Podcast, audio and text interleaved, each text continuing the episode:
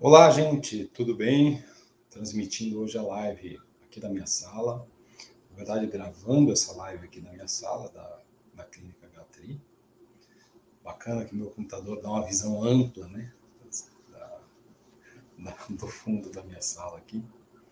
É, querendo falar um pouquinho com vocês sobre um caso clínico, ou quem sabe isso derive para vários casos clínicos em que a psicologia ela tem um papel bastante importante. Não é raro a gente atender pacientes que sentem um, um desconforto capilar com a queda de cabelo, com a diminuição dos cabelos, que é, parece ser menor desculpa, parece ser maior do que o problema que o paciente traz para o atendimento. Onde eu estou querendo chegar com isso? É, às vezes é uma queda de cabelo muito sutil, uma rarefação muito pequenininha, um afinamento quase que imperceptível, e o paciente chega com um nível de dor, um nível de desconforto emocional, tamanho que nós não, não conseguimos entender por quê. Às vezes eu sou, fico pensando, poxa, mas essa pessoa está sofrendo tudo isso por causa desse probleminha de cabelo. Eu acho que ela precisa de um choque de realidade. Ela precisa muitas vezes é, ficar na minha sala de espera por algumas horas e perceber qual que é a diferença daquilo que ela tem com um quadro que tem uma justificativa emocional significativa, né? significativa, né? uma justificativa significativa, porque a paciente, muitas vezes, ou o paciente tem uma severidade tão importante do seu problema, mas ele mesmo está ali, não está tão incomodado, ela mesma está ali, não está tão incomodada. Isso é uma coisa que, que chama atenção. E às vezes a gente fica meio que desconfortável, do tipo, poxa, mas é para dar tanto valor para isso? É para se preocupar tanto com isso? É para é, sofrer tanto por conta disso? Ninguém está na pele de ninguém. Então, talvez, dentro daquilo que é a nossa percepção, não. Porém, é possível desvalorizar a dor do outro, o sofrimento do outro, dependendo do tamanho do problema, ou porque nós achamos que o tamanho do problema que a pessoa tem é pequeno.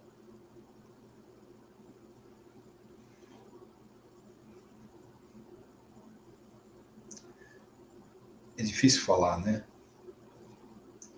Mas às vezes, sim, nós sabemos que o problema é pequeno, como profissionais, como pessoas que fazem atendimento.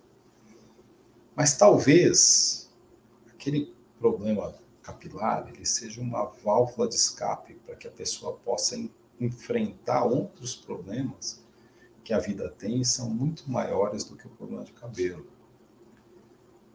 Então ela coloca muita energia para solucionar problemas muito maiores, muito, muito mais difíceis do que o problema capilar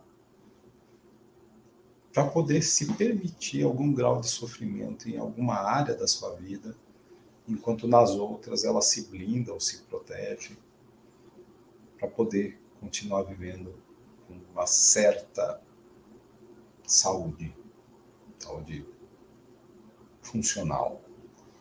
O que, que eu estou chamando de saúde funcional? Saúde funcional é a pessoa se sentir funcional para as coisas, ainda que emocionalmente ela esteja bastante Isso tem uma importância, uma relevância muito grande. A gente, a gente nunca sabe qual é o peso da dor do outro. Nunca. A gente nunca sabe quais, quais são os sofrimentos que envolvem a, a vida das pessoas que a gente atende. Ah, exceto se você pega um paciente que se abre com você, que se sente confortável, que se sente né, é, a vontade realmente para falar sobre os seus problemas pessoais, os problemas que você está vivendo e assim por diante. Do contrário, A gente não tem, a gente pode até entender que é possível falar sobre o fator que o paciente, a, a, a dor do paciente ser desmedida em relação ao problema real que ele vive. Mas esse problema pequeno de cabelo pode ser a única válvula de escape que essa pessoa esteja tendo diante de outros problemas que estão orbitando a vida dela. Então, esse seria um ponto que eu queria discutir com vocês.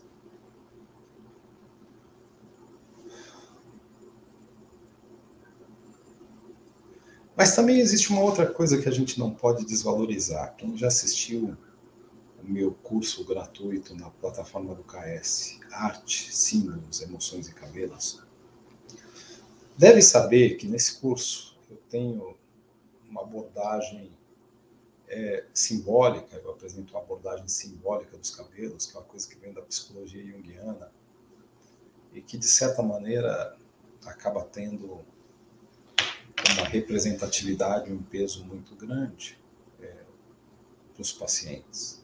Inclusive, foi um argumento que eu usei no meu mestrado para falar sobre o significado simbólico do cabelo para mulheres com síndrome do ovário policístico, com alopecia fibrosante frontal. Desculpa. E, e, quando a gente pensa em significado simbólico, a pergunta é o que, que é o significado simbólico? O significado simbólico é o valor que eu dou para uma um objeto, para uma estrutura. Né?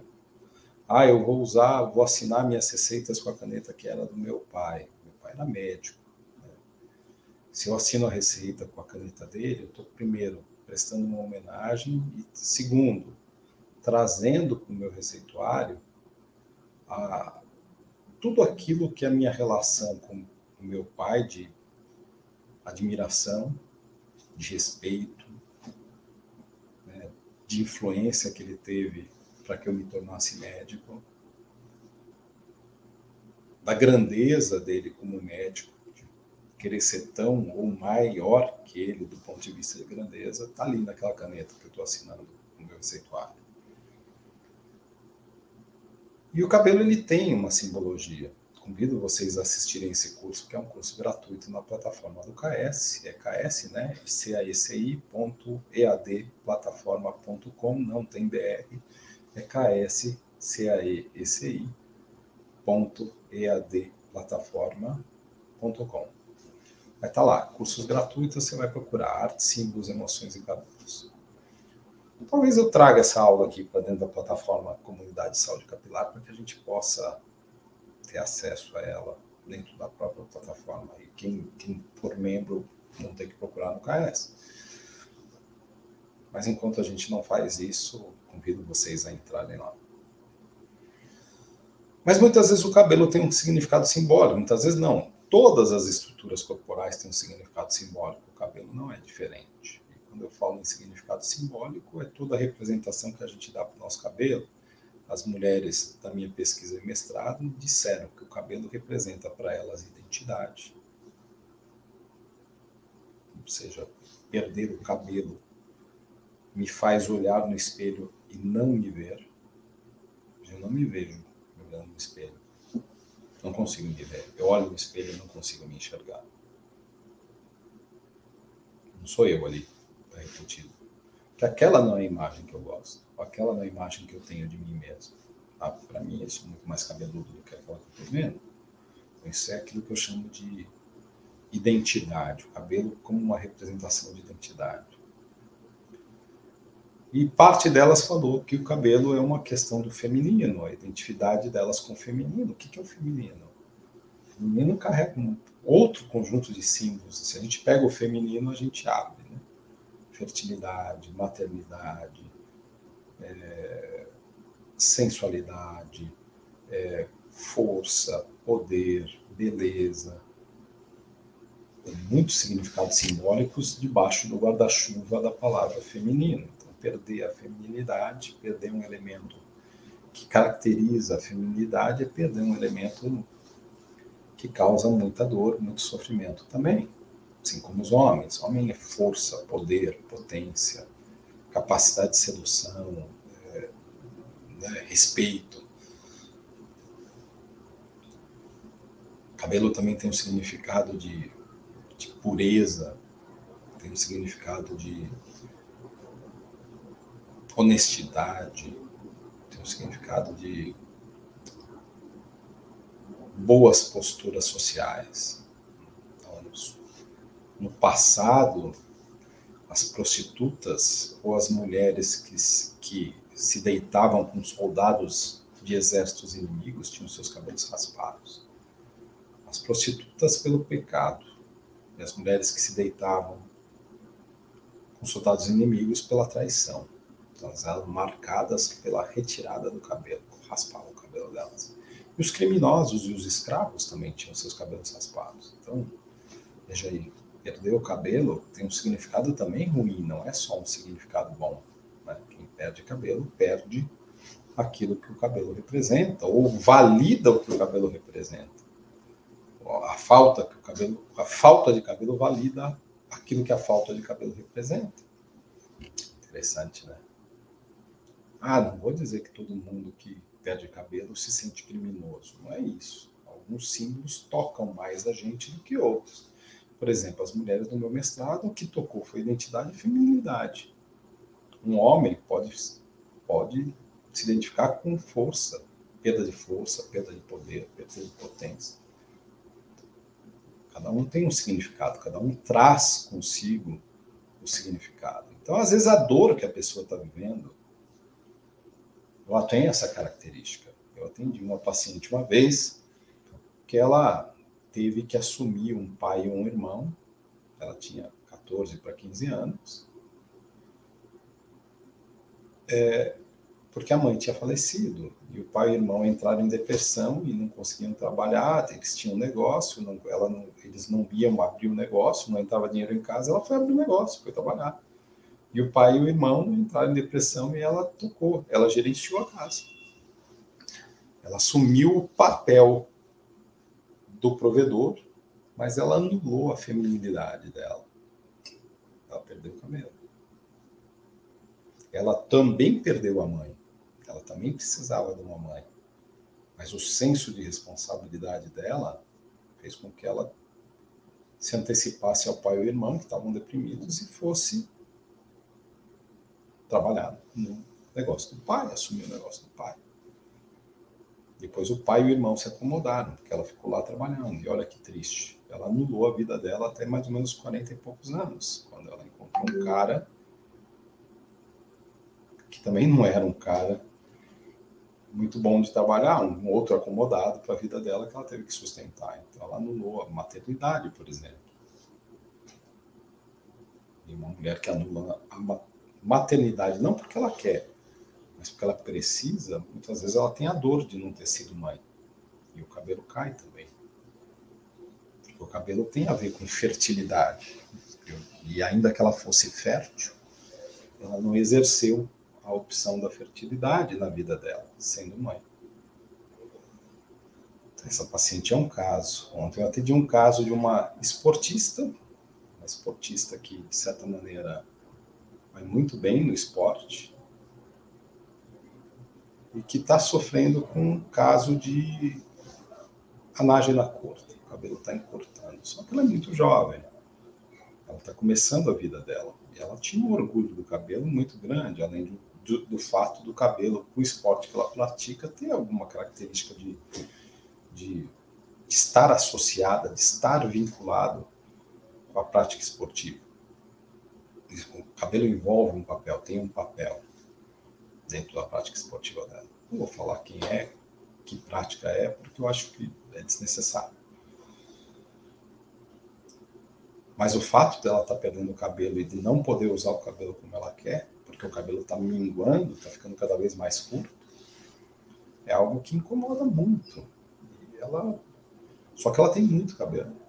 O rabo de cavalo dela que não se forma a fase anágena está encurtando. E a dor que ela tem é, é uma dor muito interessante, porque ela, ela virou para mim e falou assim: Eu não sei se eu tenho direito de reclamar, porque eu tenho muito cabelo na minha cabeça. Ele só não cresce. E quem que julga? Você pode estar se julgando por estar reclamando, eu disse para ela. Mas eu não posso te julgar porque a tua dor ela é uma dor que é sua. É o teu calo que foi pisado.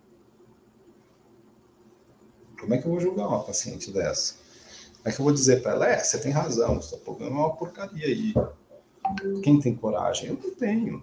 Eu, eu tô, meu papel aqui não é julgar a dor que o meu paciente sente. É entender que para ele aquela dor é importante. E é isso que me cabe.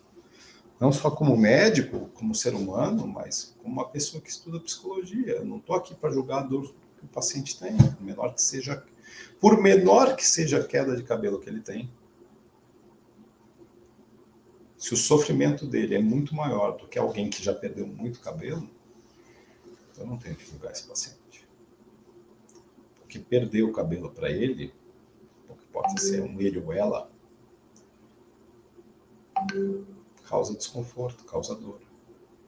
E ela está vindo tratar aqui, ou ele está vindo tratar aqui, da mesma forma que um cara que já perdeu 50%, 60% do cabelo.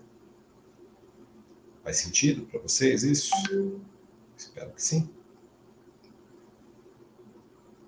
O bom profissional de cabelo, ele precisa ter esse olhar voltado para a psicologia, esse olhar voltado para prática de algo que seja mais voltado para a saúde emocional. O que, que adianta você ser um bom técnico, fazer bem uma terapia capilar, fazer bem uma intradermoterapia, um método agulhado, ser um bom diagnosticador, um bom prescritor, se você se tornou prático? Se você deixou de olhar para o ser humano que te procura da forma como ele merece, ele merece. Se você parou de entregar para esse paciente aquilo que ele precisa, que é uma palavra até que está bem batida, que é o acolhimento. É você olhar para ele e falar assim: eu sei que a tua dor, por menor que seja, ela te incomoda. A propósito, a dor do cabelo que cai é um capítulo do meu último livro, Temas Atuais em Tricologia, mas eu queria pensar em algo aqui para a gente falar já que nós estamos falando de dor, e dor é um sintoma, dor é um sintoma. Você não vê a dor. Sinal é o que você vê, sintoma é o que você sente. Tem muita gente que fala, queda de cabelo é um sintoma de alguma coisa. Não, não é sintoma porcaria de nenhuma. É um sinal. Você vê. Certo? Pensa num sinal de fumaça, você vê. Pensa num sinal de trânsito, você vê, você não sente. Pensa no cabelo no ralo. Você não, você não sente ele no ralo, que ele caiu na escova. Você vê ele. Você pode sentir dor no couro cabeludo, isso é um sintoma. Que acompanha a tua queda de cabelo, que é um sinal. Certo? Espero que fique claro. Mas pensando em dor como sintoma, a dor é um dos sinais, sintomas que a gente tem, né?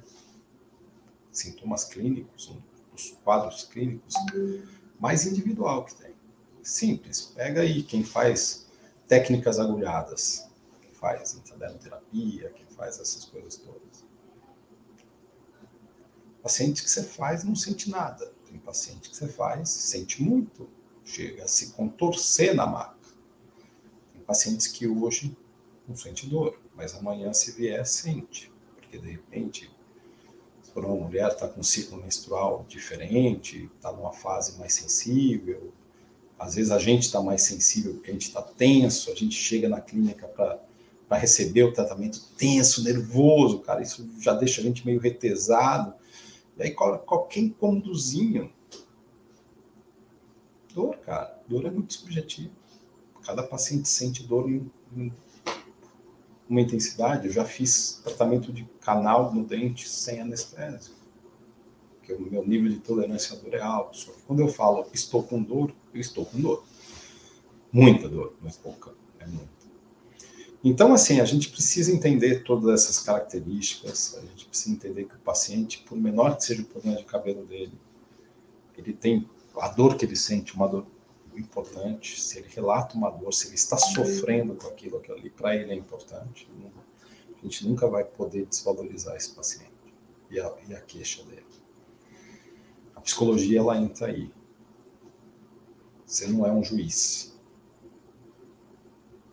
como profissional para julgar o sofrimento de ninguém. Até porque se fosse você estivesse sofrendo da mesma forma que o teu paciente, ou se fosse você, se fosse qualquer pessoa que você conhece estivesse sofrendo, iria ter no mínimo um pouco de empatia. Ou iria querer empatia se fosse você que estivesse sofrendo. Então, é, gostaria de dizer para vocês que a psicologia me deu muito. Deu mesmo. Algo que de repente já vinha do meu pai, essa sensibilidade, mas ela me ajudou muito a fazer leituras diferentes sobre meus pacientes. Eu mesmo, tem dia que eu estou mais paciente, tem dia que eu estou mais ansioso, tem dia que eu estou atrasado, eu fico preocupado com a minha sala de espera. Às vezes o paciente sente isso quando ele está comigo. E deve sentir, porque se ele já passou comigo várias vezes, ele já deve ter me pego em vários momentos diferentes. Nem todas as consultas vão ser iguais.